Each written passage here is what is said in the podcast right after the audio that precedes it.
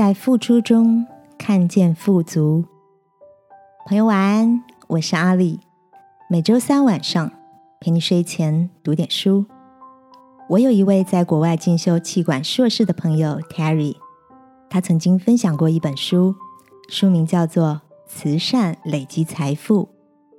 在这本书里，讲述了十位在维多利亚时期富可敌国的英国企业家。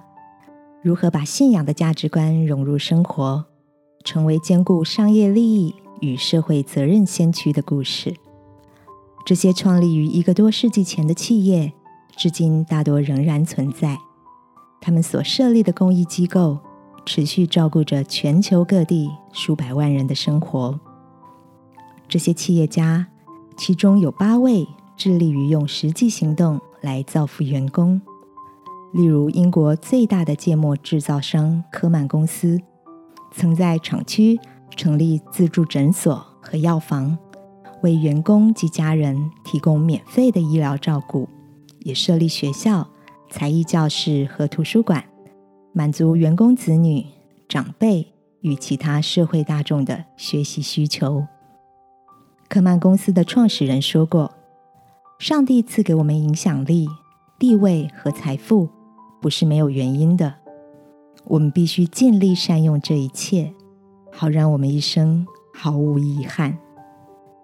亲爱的，我们或许并没有这些创业家雄厚的财力，但相信天赋所给予的恩赐，仍然足够我们在某个领域尽一己之力去帮助别人。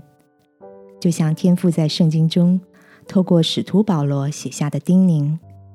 又要嘱咐他们行善，在好事上富足，乐意体贴人。今晚，让我们一起来到他面前，求他使我们有一颗愿意给予的心，在别人的需要上看见自己的责任。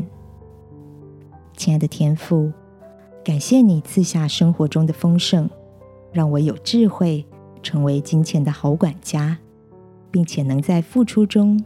感到富足，祷告，奉耶稣基督的名，阿门。晚安，好好睡。